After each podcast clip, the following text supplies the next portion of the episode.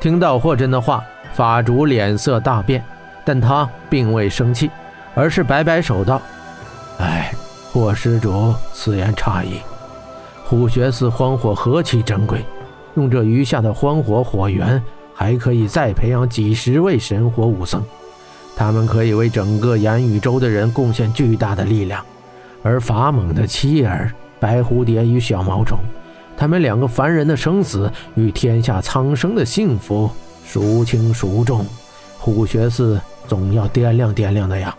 况且我虎穴寺对荒火管理有无比森严的制度，只凭火霹雳大师一人的应许也是无用的。霍真冷笑一声道：“哼，再森严的制度也无法压抑人性。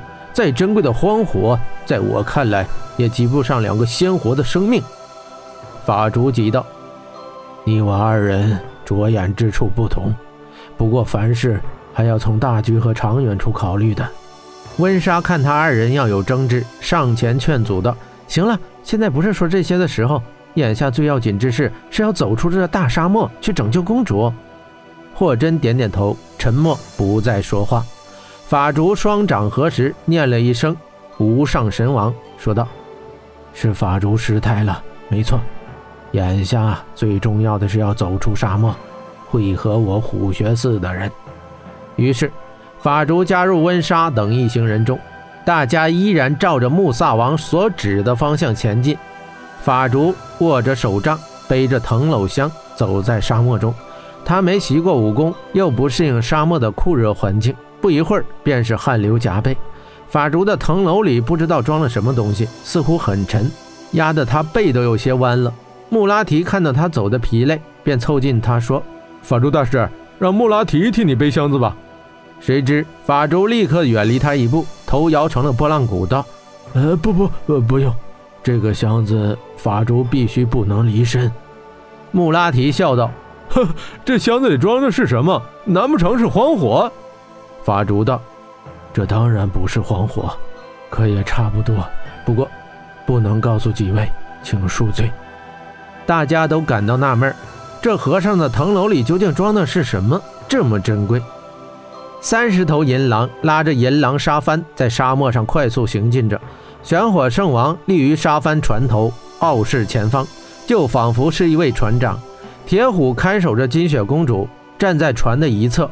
忽然，沙帆后方传来凄厉悠长的狼嚎声。铁虎走上前道：“圣王，狼煞似乎落后我们很远，要不要等等他？”玄火圣王道：“你懂什么？狼煞的嚎叫是在向我们预警。预警？狼煞连霍真都不怕，沙漠中还有什么让他恐惧的吗？”铁虎被弄糊涂了。玄火圣王道：“你见识浅薄，所知甚微。这鸿蒙大陆气象万千，妖魔鬼怪无奇不有。狼尊大人曾告诫于我，在这阿萨努克大沙漠之中行事，一定要加倍小心。”拒之又拒，因为这里有一股连他都降服不了的原始力量。铁虎惊道：“连魔神都无法降服的力量，那会是什么？”玄火圣王正色道：“根据狼尊大人说，这个鸿蒙大陆诞生的第一个千年里，它便存在于这个世界，并且一直沉睡在此。你还记得咱们围捕霍真等人的那个荒城吗？据说……”这阿萨努克本是一片绿洲，这里有两个强盛的国家——黑羊国与白羊国。可是由于两国旷日持久的战争，不小心唤醒了沉睡的他。